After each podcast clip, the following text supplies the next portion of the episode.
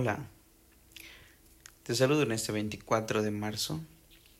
Estoy comenzando esta línea de podcast reflexionando la palabra de Dios, especialmente por lo que está sucediendo en nuestro país y seguramente toca nuestros corazones.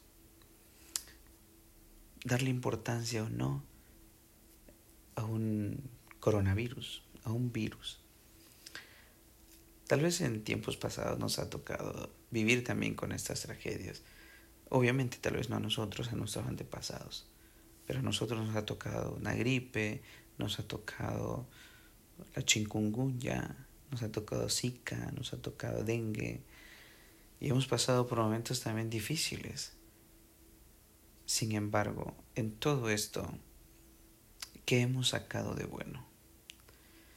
Hemos tenido cooperación de la gente, solidaridad, entrega, generosidad. Y en los momentos más difíciles, nuestra propia comunidad, nuestro propio pueblo nos ha ayudado a salir adelante. Pero hoy es necesario también estar pensando en aquellos que son vulnerables, en aquellos que todavía no se han enfermado, pero puede ser que se enfermen y que están ancianos, que están enfermos, que son niños.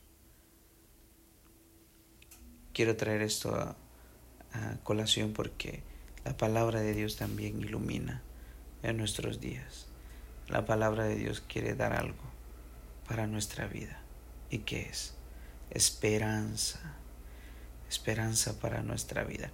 La primera lectura de, del día de ayer, lunes 23 nos presentaba Isaías 65, 17, 21 y decía, Jerusalén será alegría y el pueblo exultará de contento. Y el versículo 21, en sus casas habrá alegría, edificarán edificios en Jerusalén. Será gozo y alegría pues ya para, para el pueblo de Israel. Entonces hoy también pensemos en esto. ¿Cuánto Dios nos va a dar? ¿Cuánto Dios nos va a bendecir? Muchas tragedias pueden pasar, pero Dios siempre mirará por el gozo y la alegría de su pueblo.